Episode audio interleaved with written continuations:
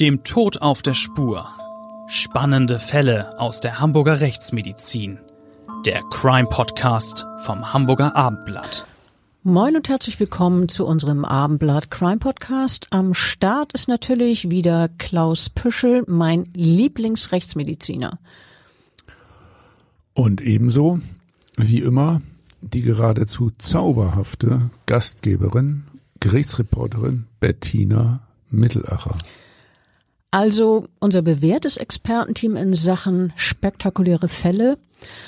Das Verbrechen, über das wir heute gemeinsam sprechen wollen, liegt mittlerweile 24 Jahre zurück. Aber dieser Fall ist einer von jenen, die immer, mir immer noch sehr, sehr präsent im Gedächtnis geblieben ist. Mir geht es genau so. Und das nach mehr als 45 Jahren Erfahrung in der Rechtsmedizin. Aber diese Bluttat hat damals ja wirklich die Stadt Hamburg insgesamt in den Grundfesten erschüttert und sogar bundesweit für Aufsehen gesorgt. Es war der Mord an äh, einem 73 Jahre alten Lebensmittelhändler.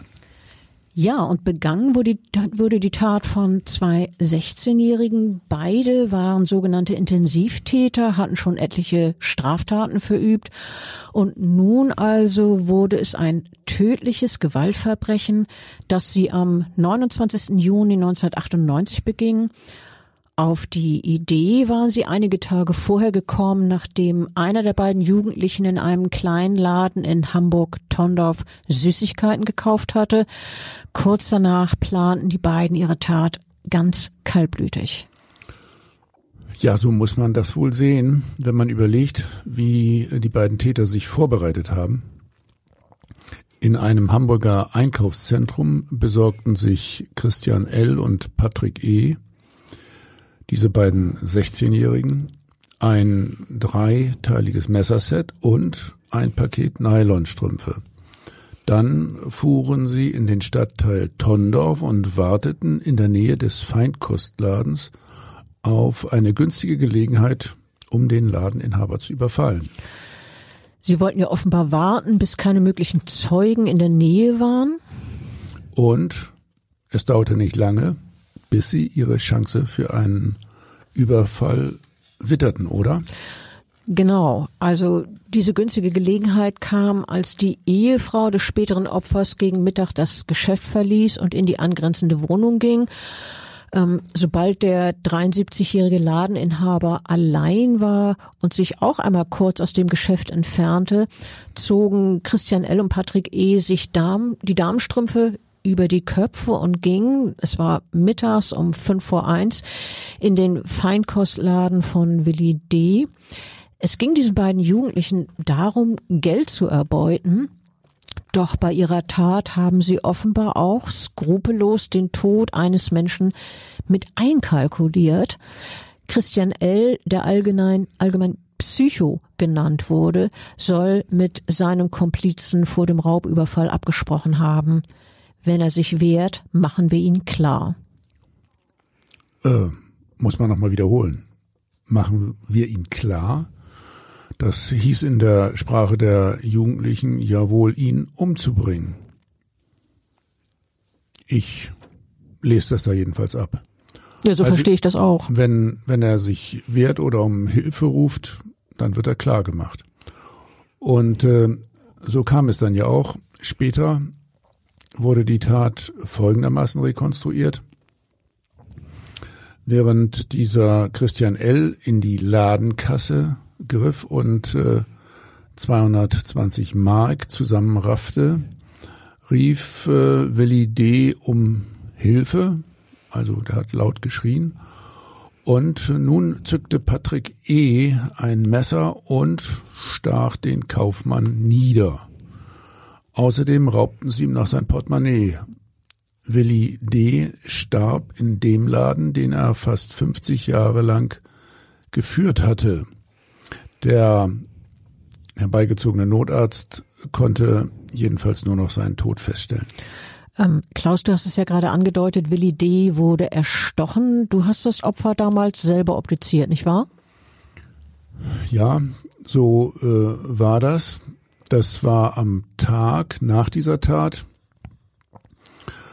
Der Willi D. hatte drei Stichwunden in die Brust erlitten. Und zwar alle drei relativ dicht beieinander in der Herzregion. Die äh, rechte Herzkammer war im Verlauf eines Stichkanals vollständig durchstochen. Todesursache war dadurch inneres Verbluten. Außerdem äh, wies äh, der alte Mann noch diverse Zeichen stumpfer äußerer Gewalteinwirkung auf. Das gehört zur Rekonstruktion. Der hatte sich also offensichtlich auch noch gewehrt und ähm, er war dann geschlagen worden. Typische Abwehrverletzungen hatte er selbst allerdings nicht. Du hast Grim von drei Stichen in die Herzgegend gesprochen. Kann man daraus Rückschlüsse ziehen, ob diese gezielt beigebracht worden sind?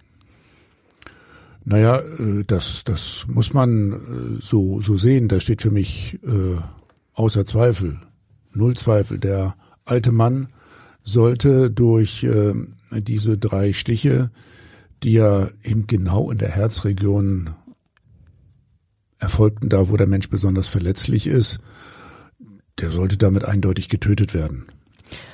Gefunden wurde das Opfer dann ja nur wenige Minuten nach dem Mord. Lisa D., die Frau des 73-Jährigen, entdeckte ihren toten Mann. Sie fand ihn im Flur zwischen Wohnung und Lebensmittelladen. Da lag er nun in einer Blutlache. Ich glaube, das kann man sich auch vorstellen nach den Verletzungen, die du da eben geschildert hast. Es muss ein unglaublicher Schock, ein furchtbar traumatisches Erlebnis für die Frau gewesen sein, ihren Mann dort so zu finden. Das war ganz bestimmt so der Fall. Also die alte Frau ist natürlich durch den Tod des Mannes schwerst traumatisiert gewesen. Bettina, äh, du hast dich ja einige Monate nach dem Mord mit der Witwe unterhalten und äh, du hast sie als sehr, sehr unglückliche, aber auch andererseits sehr tapfere Frau erlebt, oder? Ja, so habe ich dieses Gespräch mit der Witwe von Willi D. in der Tat in Erinnerung. Das Treffen mit Lisa D. kam damals auf Vermittlung des Weißen Ringes zustande. Die Opferschutzorganisation hatte sich in vielerlei Hinsicht und in allen möglichen Belangen um diese 74-Jährige gekümmert. Und schließlich wollte die Witwe auch öffentlich über die Tat und ihr Leid sprechen. Also durfte ich sie in Begleitung eines Mitarbeiters vom Weißen Ring in ihrer Wohnung in Tondorf besuchen. Und was hat dir die Hamburgerin äh, dann im Einzelnen erzählt?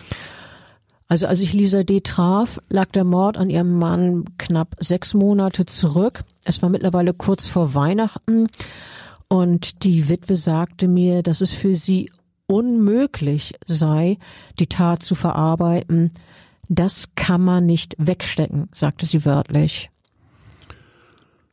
Äh, ja, Sie und Ihr Willi waren ja quasi fast ewig ein Paar gewesen, oder? Genau. Also sie waren fast 50 Jahre lang verheiratet gewesen und mehr als 40 Jahre lang hatten sie gemeinsam dieses Traditions-Lebensmittelgeschäft in Tondorf geführt. Und sie hatten sich auf einen gemeinsamen Lebensabend gefreut, eine nette Zeit in ihrem kleinen Garten, vielleicht eine Reise durch Deutschland, so erzählte es Lisa D. Und nun alle Träume zerplatzt. Nun war sie auf einmal ganz allein. Ja, allerdings. Ähm, Lisa D. schilderte, dass sie ihren Mann unendlich vermisst. Immer wieder benutzte sie die Worte mein Willi. Sie erzählte beispielsweise, dass sie das Wohnzimmer weihnachtlich geschmückt habe, so wie, Zitat, mein Willi das immer gemacht hat. Sie bete jeden Abend, sagte sie auch, dass ich alles richtig mache und dass mein Willi auf mich herabblickt. Lisa D. meinte, es spiele für sie keine große Rolle, ob die Angeklagten für den Mord an ihrem Mann acht oder zehn Jahre Haft bekommen. Das macht mein Willi auch nicht wieder lebendig, sagte sie. Hat äh, die Witwe auch etwas über die Tat erzählt? Wusste da, wusste sie da irgendwelche Einzelheiten? Also als ich mit ihr sprach, hatte sie bereits im Prozess gegen die beiden Verdächtigen als Zeugen ausgesagt. Der Prozess war ja unter Ausschluss der Öffentlichkeit, weil die beiden Angeklagten noch unter 18 Jahre alt waren. Ja, so, so ist das ja grundsätzlich bei Verfahren gegen Minderjährige. Keine Öffentlichkeit, so will es das Gesetz. Ist, ist vollkommen richtig. Aber Lisa D. hat mir gegenüber ein bisschen davon erzählt, was sie als Zeugin ausgesagt hatte. Und zwar, dass sie die Täter schon mehrere Tage vor dem Verbrechen in dem Laden gesehen habe oder zumindest einen von ihnen. Und dieser eine sei ihrem Mann nicht geheuer vorgekommen. Nicht geheuer? Was, was heißt das? Hat sie diesen Eindruck irgendwie erklären können? Na, das war so wohl mehr ein Gefühl, das ihr Mann hatte. Sie selber hat offenbar, als sie kurz nach dem Mord in den Laden kam und ihren Mann auf dem Boden fand, noch einen Schatten von einem flüchtenden Menschen gesehen, so hat sie es mir erzählt. Und sie sagte, dass sie auch noch gehört habe, wie einer der Täter gesagt habe, deine Lisa machen wir auch noch kalt. Also wenn das stimmt, da muss sie ja dann wirklich in Angst gelebt haben. Ja, zumindest bis die Täter gefasst wurden. Ja. Und vielleicht auch später. Wir haben jetzt äh, viel über das Opfer und seine Frau gesprochen. Wir sollten uns mal diesen, ja, diesen doch wirklich sehr merkwürdigen Tätern zuwenden. Da hast du recht. Also, das sind zwei 16-Jährige, nämlich Patrick E. und äh, Christian L eindeutig zwei Intensivtäter, die schon seit Jahren immer wieder vor Gericht gestanden hatten. Zum Beispiel wegen Raub, Diebstahl, Autoaufbruch, Körperverletzung. Es gab äh, immer wieder strafrechtliche Folgen, die das Jugendrecht ebenso vorsieht. Also beispielsweise Weisungen, Arbeitsleistung und so weiter. Also wenn man das so hört, Weisung, Arbeitsleistung, das mag mancher für zu wenig halten, aber wir sollten doch schon daran erinnern, dass das Ziel des Jugendrechts ja ist, vor allem erneuten Straftaten eines Jugendlichen oder Heranwachsenden entgegenzuwirken. Und deshalb geht es ja vorrangig um den Erziehungsgedanken und nicht um Bestrafung. Das ist ja sicher auch in vielen Fällen wirklich äh, sinnvoll. Ja, auch wenn es die Angehörigen manchmal kaum oder nur gar nicht verstehen können. Allerdings in diesem Fall diese beiden 16-Jährigen, Patrick E. und Christian L., brachten es schon vor dem Mord an Willi D. auf zusammen fast 70 Straftaten. Ich wiederhole, 70. Irgendwann muss man sich doch fragen, ob solche Täter noch durch Weisungen, Mahnungen, Arbeitsleistungen wirklich auch mal einen äh, Arrest, also vielleicht einen Arrest, ob die dadurch noch zu beeindrucken sind. Ja, klar drängt sich irgendwann diese Frage auf oder ob eben härtere Sanktionen angebracht sind, also eine Jugendstrafe. Die wird ja ausgesprochen, wenn eine sogenannte schädliche Neigung bei den jugendlichen Angeklagten vorliegt oder die Schwere der Schuld festgestellt wird. Vor dem äh, Mord, über den wir hier reden, waren die beiden 16-Jährigen wegen einer anderen Tat schon in Untersuchungshaft. Dann äh, wurden sie aus dem Gefängnis freigelassen und zogen um in eine Jugendwohnung. Ja, und gerade mal drei Tage nach diesem Umzug in die Jugendwohnung töteten sie Willi D. Die Frage ist natürlich, hätte man das kommen sehen können? Ja, schwierige Frage oder vielleicht auch nicht. Ich äh, glaube, diese Frage können auch wir nicht sicher beantworten, denn äh, da sind wir ja wirklich nicht die Spezialisten. Nein, allerdings nicht. Aber was wir wissen ist, es hatte vorher Menschen gegeben, die gerade vor Christian L. gewarnt hatten. Wahrscheinlich hatte es seine Gründe, dass dieser 16-Jährige von seinem Umfeld Psycho genannt wurde. Und ein Kripo-Beamter bezeichnete den 16-Jährigen sogar als tickende Zeitbombe. Eines Tages, sagte dieser Ermittler, wird er jemanden abstechen. Hm. Und das ist ja dann leider auch wahr geworden. Ja, leider. Ähm, aber was haben andere Menschen, die sich mit Christian L. und Patrick E. ja hochprofessionell befasst hatten, äh, die haben das offenbar anders eingeschätzt. Jedenfalls, wie wir schon gesagt haben, sie kamen jetzt in eine Jugendwohnung. Und äh, diese Einrichtung lag am Pulverhofsweg in Hamburg. Ja, dieser Pulverhofsweg, der versprach betreutes Wohnen, Aufsicht für die Jugendlichen. Das war eigentlich das Konzept. Aber die beiden Jugendlichen hatten ihre Wohnung in Tondorf ohne Auflagen während einer Mittagspause verlassen können. Und äh, nachdem sie ja gerade erst drei Tage zuvor aus der U-Haft entlassen worden waren, wollten die Jugendlichen sofort sich Geld beschaffen um jeden Preis. Und so kam es dann also zu diesem Raubmord an Willi D. Ja, und nach der Tat, äh, so wurde es äh, dann ermittelt, warfen die Mörder das Tatmesser und das Portemonnaie des Opfers in ein Gebüsch in der Nähe des Lebensmittelladens, wo sie ihr Opfer getötet hatten. Das war sicherlich nicht besonders professionell. Nee. Professionell war auch nicht, dass sie dann gesagt haben, wir haben gerade einen Opa abgestochen. Das soll der Christian L. seiner Freundin nach dem Mord ja so gesteckt haben. Wir haben gerade einen Opa abgestochen. Also das klingt ja, wenn dieser Satz wirklich so gefallen ist, unglaublich gefühlskalt, richtig gruselig. Extrem. Ja. Ähm, die Freundin, die der 16-Jährige das gesagt haben soll, die war damals von ihm im fünften Monat schwanger und ging offenbar auf den Strich. Christian L., so hieß es damals, soll ihr Zuhälter gewesen sein. Ja, und mit der Beute vom Raubmord ging das Paar den Ermittlungen zufolge erstmal ins Kino. Und später soll Christian L. auch noch über das Mordopfer gesagt haben, der Opa war doch schon alt. Ja, extrem äh, gefühlskalt. Das hört sich nicht so an, als hätte Christian L. besondere Gewissensbisse äh, wegen seiner Bluttat äh, gehabt. Offensichtlich überhaupt nicht. Beide 16-Jährigen wurden ziemlich schnell festgenommen.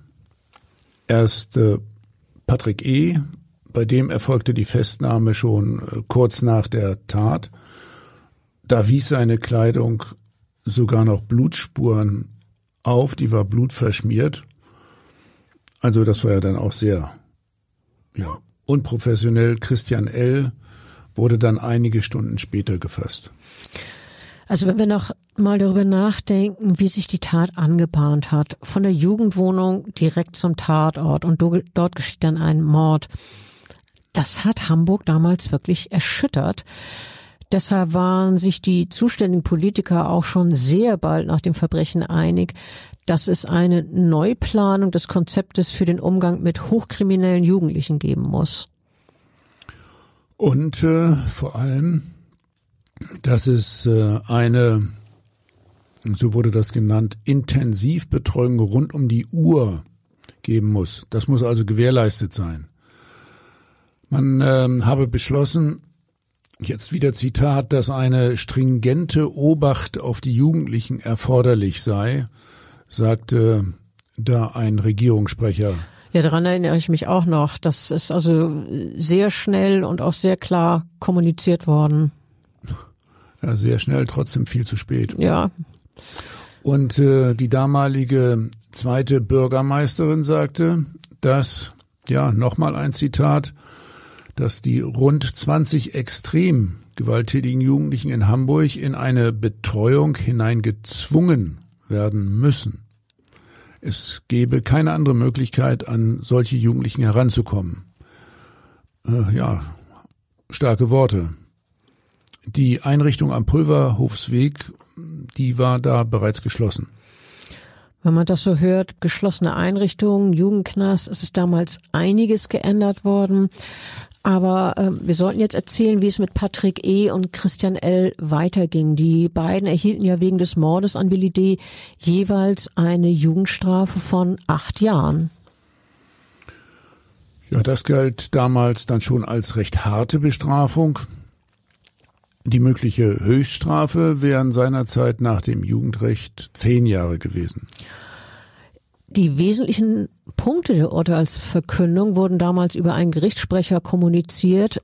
Ähm, wie gesagt, die Öffentlichkeit war ja nicht zugelassen, weil das ja Jugendliche waren. Aber es war der Justiz klar, dass es ein sehr, sehr großes Interesse gab, wenigstens etwas über den Prozess zu erfahren.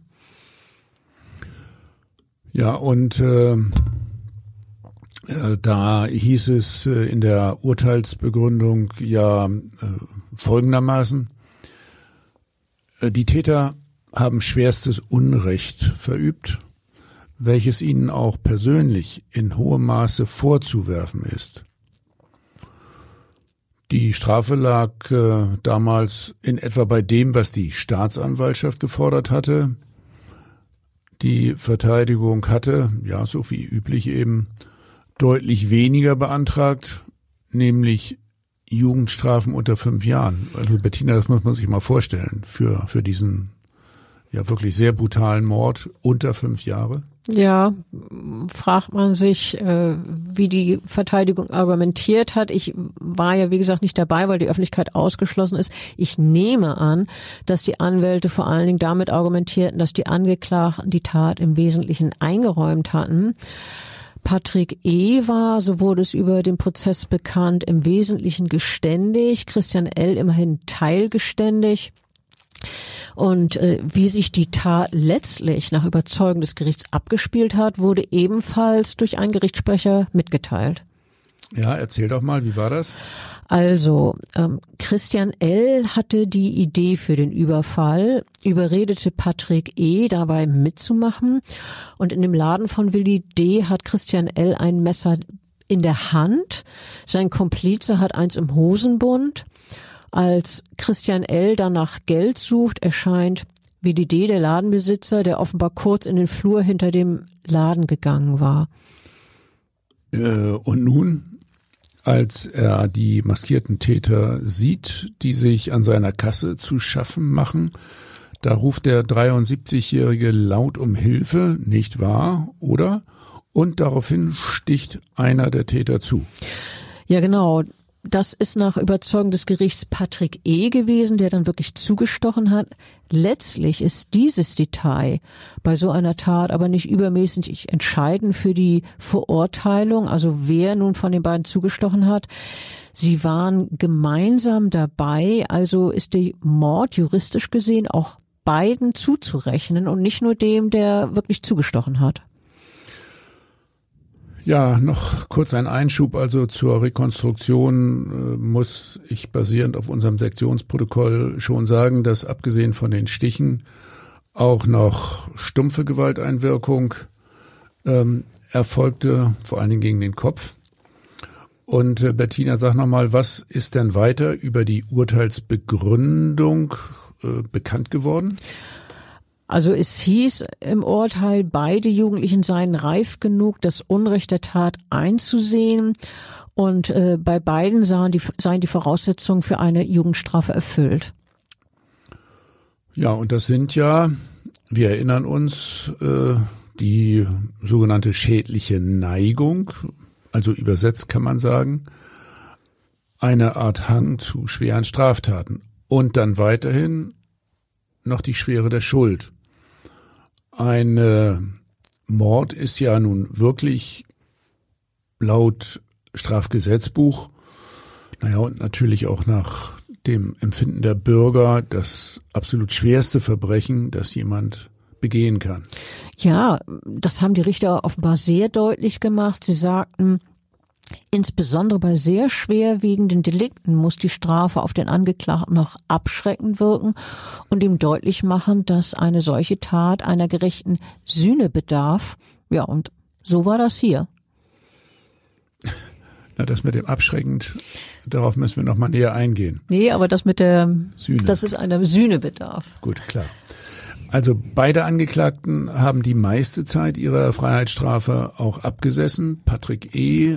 hat äh, die Strafe voll verbüßt. Christian L.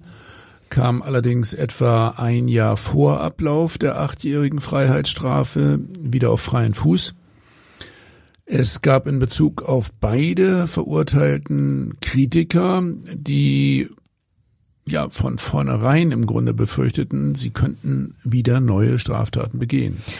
Ja, da gab's so manche Stimme sicherlich. Und als Patrick E. schließlich nach Verbüßung der gesamten acht Jahre auf freien Fuß kam, befürchteten Experten sogar, er werde mit hoher Wahrscheinlichkeit schnell wieder gewalttätig werden. Deshalb wurde der ehemalige Intensivtäter den eine Politikerin als tickende Zeitbombe bezeichnet hatte, auch dann unter Führungsaufsicht gestellt. Äh, Führungsaufsicht bedeutet, dass damit einem Straftäter beispielsweise verboten werden kann, sich an bestimmten Orten aufzuhalten, die ihm Gelegenheit oder Anreiz zu weiteren Straftaten bieten könnten. Ja, und hat, hat das was genutzt? Also jedenfalls nicht langfristig. Patrick E. stand zuletzt im Juli 2015 vor Gericht und zwar wegen versuchten Raubes und gefährlicher Körperverletzung. Aber es war vor allem Christian L., der seine Laufbahn als Straftäter weiter fortsetzte. Ja, da habe ich auch noch eine gewisse Erinnerung dran. Der wurde nach seiner Entlassung aus der Haft ziemlich schnell erneut straffällig, oder? Ja, so war das wirklich sehr schnell. Also zunächst einmal war ja Christian L. schon während seiner Haft, genauer gesagt im Jahr 2002, in die Schlagzeilen geraten, weil er einen Ausbruch aus dem Jugendgefängnis Hannover Sand und eine Geiselnahme geplant haben soll. Doch er wurde freigesprochen, aber dann von Hannover Sand nach Fuhlsbüttel verlegt. Also Bettina, dann nicht mehr Jugendhaftanstalt, sondern äh, jetzt Hamburgs äh, Gefängnis für die Schwerkriminellen. Ja, so ist das. Seine Strafe, wir reden ja immer noch von dem Mord an Willi D., für den er acht Jahre bekommen hatte, hätte Christian L. eigentlich bis zum 28. Juli 2006 absitzen müssen aber am 26. April 2005, also äh, etwa 14, 15 Monate vorher, wurde er vorzeitig aus der Haft entlassen, nachdem ein Gericht den Rest seiner Strafe zur Bewährung ausgesetzt hatte und nur zwei Tage später beging er weitere Taten und zwar zwei Überfälle. Ja, unglaublich. Äh, das waren dann Raubüberfälle, bei denen äh, die Opfer teilweise, ich muss sagen, wieder auch verletzt wurden, nicht wahr? Genau. Also ein Nordic Walker hatte Christian L. mit der Faust ins Gesicht geschlagen, hatte Geld gefordert und das 54 Jahre alte Opfer auch noch mit dem Messer bedroht. Messer, da haben wir es wieder. Ähm, dann raubte er das Handy des Joggers und in einem anderen Fall überfiel Christian L. eine Frau, mit Bargeld und den Handys floh dann der Täter. Bei der Gerichtsverhandlung gegen den jetzt mittlerweile 23-Jährigen äh, verurteilten die Richter den Verbrecher wegen schwerer räuberischer Erpressung, schweren Raubes sowie Körperverletzung nun zu siebeneinhalb Jahre Haft. Also vielleicht sollten wir das kurz erklären. Das andere, die acht Jahre für den Mord, das war ja nach dem Jugendrecht. Und inzwischen ist er ja 23 gewesen und da gelten natürlich auch andere Maßstäbe. Deshalb gab es jetzt also für eine, ich sag mal, doch geringere Straftat als ein Mord fast genauso viel wie früher. Aber das sind eben einfach andere Maßstäbe und andere Gesetze, die da angewendet wurden. Naja, also musst ihr aber auch bedenken, sozusagen Wiederholungstäter, mhm. äh, nicht Mord, aber immerhin äh, Körperverletzung äh, mit einem Messer erneut. Naja. Ähm, was äh, vielleicht noch viel bedeutsamer ist, Äh, jetzt äh, verhängten die Richter außerdem die Sicherheitsverwahrung. Ja, die Sicherungsverwahrung, sie gilt ja als das schärfste Schwert, das es im deutschen Strafrecht gibt. Aber es soll gerade keine Strafe für die begangene Tat sein. Die Schuld ist also verbüßt und trotzdem bleibt der Täter bei der Sicherungsverwahrung hinter Gittern. Ja, Sicherungsverwahrung, also weil die Allgemeinheit in Extremfällen vor bestimmten Tätern nachhaltig langanhaltend geschützt werden soll. Äh, genau. Also in der Praxis läuft es bei der Sicherungsverwahrung so ab, dass Richter und andere Experten nach der Verbüßung der Strafe prüfen, ob von dem Verurteilten weiterhin eine Gefahr für die Gesellschaft ausgeht. Sollte es so sein, muss der Gefangene weiter in Haft bleiben bis zur nächsten Prüfung. Die ist dann meines Wissens nach nach zwei Jahren. Dann wird also wieder gecheckt, wie ist dieser Mensch einzuschätzen? Gibt es weiter eine Gefahr? Ja, und wenn man sagt, er ist weiterhin gefährlich, dann bleibt er weiter in Haft. Und das kann dann unter Umständen ewig so gehen. Die Richter haben ja in dieser neuen Urteilsbegründung auch deutliche Worte an Christian L. gerichtet. Dieser habe einen Hang zu Straftaten. Wörtlich hieß das, der Angeklagte stellt eine große Gefahr dar, wenn er nach seiner Strafverbüßung auf die Menschheit losgelassen würde. Zum Angeklagten gewandt sagte der Vorsitzende noch, also Sie müssen sich ändern, Sie müssen an sich arbeiten. Ganz, ganz erheblich müsste er natürlich an sich arbeiten. Frühere Kritik von Anwälten und Betreuern an der Justiz wonach der Angeklagte in der Haft nicht auf die Entlassung vorbereitet worden sei. Weder habe er ein Anti-Aggressionstraining noch Ausgänge erhalten, hieß es damals. Die wies der Vorsitzende zu, langsam, die wies der Vorsitzende zurück, diese Kritik. Ähm, er sagte, dass Christian L. keine Lockerung gewährt wurden, lag an ihm selbst. Und ob Anti-Aggressionstraining Erfolg gehabt hätte, sei wirklich zweifelhaft. Und der Angeklagte nahm sein Urteil äußerlich teilnahmslos auf.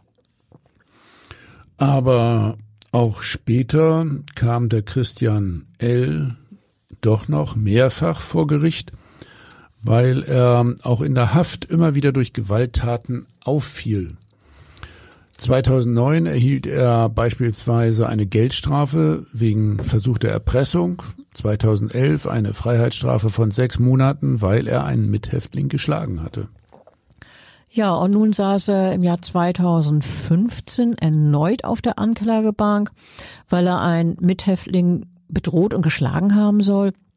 Die Tat ereignete sich am 29. Februar 2015 in der sozialtherapeutischen Anstalt auf dem Gelände der JVA Fußbüttel, wo sich ja Christian L. in Sicherungsverwahrung befindet. Die Anklage warf ihm konkret vor, einem Mithäftling in dessen Zelle gefolgt zu sein und ihm dort kräftig auf den Hinterkopf und gegen die linke Schläfe, gegen die linke Schläfe geschlagen zu haben. Als Motiv für den Angriff wurde ja genannt, dass sich Christian L. offenbar von dem Mithäftling ja als Spinner verunglimpft fühlte. Als sein Opfer aufs Bett fiel, soll er ihm mindestens noch zwei weitere Schläge versetzt haben. In erster Instanz war Christian L. Anfang Juni zu sieben Monaten Haft verurteilt worden. Über seine Berufung verhandelte nun das Landgericht und äh, bei dieser Verhandlung warst du ja wieder dabei, Bettina. Was kam da zur Sprache? Ja, als ich äh, ihn vor Gericht erlebt habe, war Christian L. mittlerweile 33 Jahre alt und der Mord an Willi D. lag nun 17 Jahre zurück. Man muss sich das mal überlegen. Mehr als die Hälfte des, seines Lebens hatte äh, Christian L. bereits in Haft verbracht. Und jetzt in diesem Fall warf ihn ja die Staatsanwaltschaft konkret vor, er habe einem Mithäftling im Streik gedroht, er könne ihn auch umbringen, denn ich habe schon einen weggemacht, soll er demnach gesagt haben. Ich habe nichts mehr zu verlieren. Das klingt ja echt gruselig, als sei ihm wirklich egal, ob er noch einmal jemanden tötet. So kann man das verstehen, aber wenn der 33-Jährige tatsächlich gesagt haben sollte, dass er nichts mehr zu verlieren hat, dann empfand der Hamburger das nun in diesem Prozess offenbar anders. Ja, äh, natürlich. Inwiefern? Wie meinst du das? Naja, er kämpfte nun darum, nicht wieder zu einer Haftstrafe verurteilt zu werden und möglichst wenige Einschränkungen im Vollzug zu haben. Sehen Sie, wie ich transportiert wäre, beklagte er sich bei den Richtern. Er sagte, während üblicherweise ein oder zwei Justizbeamte die Häftlinge zu deren Prozessen begleiten, seien es nun bei dem 33-Jährigen vier gewesen. Das stimmt auch, das habe ich damals so gesehen. Außerdem äh, trugen die auch noch spezielle Schutzwesten. Naja, also äh, das war ja nun auch ein wirklich kräftiger Kerl und äh, hatte reichlich was auf dem Kerbholz. Äh, und mit diesen besonderen Sicherheitsvorkehrungen ist Christian L. ja nicht allein.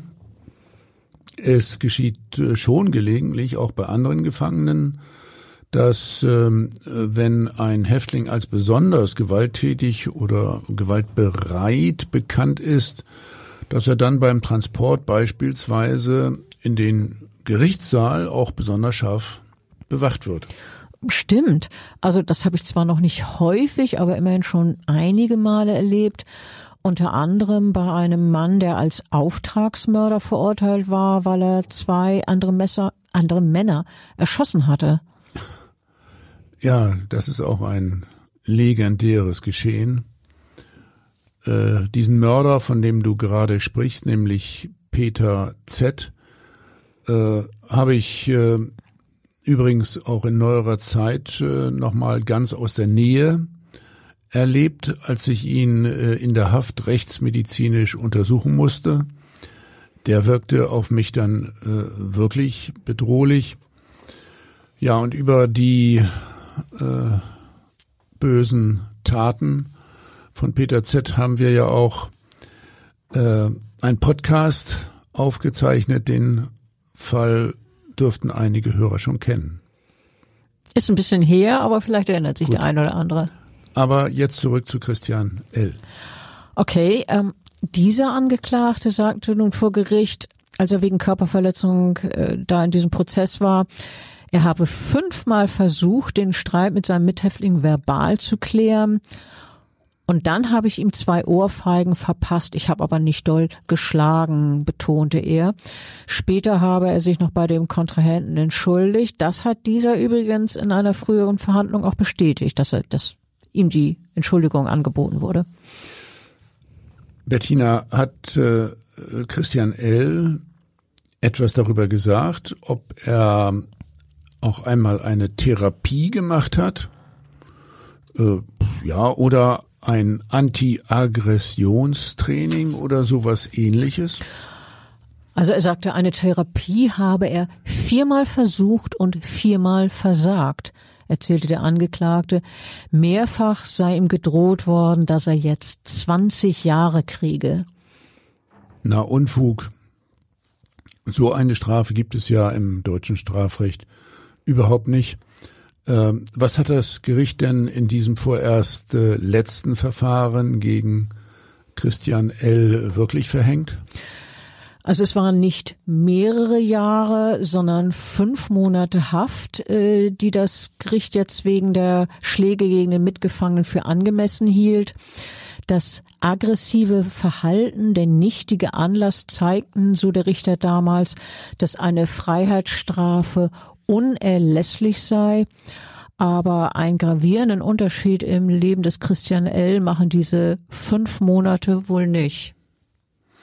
Nein, wohl kaum. Äh, wegen seiner Sicherheitsverwahrung ist ja offen, ob er überhaupt jemals wieder in Freiheit kommt. Ja, wieder mal ein spannender, spektakulärer Fall liegt lange zurück, aber wir haben es ja eingangs gesagt, dass, eingangs gesagt, dass der uns beiden noch sehr, sehr präsent in Erinnerung ist. Ja, muss man ja auch wirklich nochmal äh, Revue passieren lassen. Ein äh, Opfer mit einer großen Lebensleistung wird von zwei sehr jungen jugendlichen Straftätern ja abgestochen in einer extrem, ja, wie ich finde, schon brutalen Art und Weise. Das äh, vergisst man nicht. Nee, wirklich nicht. Unabhängig davon, ich freue mich auf unseren nächsten Podcast, dann natürlich wieder mit einem anderen spannenden Fall und bedanke mich bei unseren Zuhörern und tschüss. Tschüss.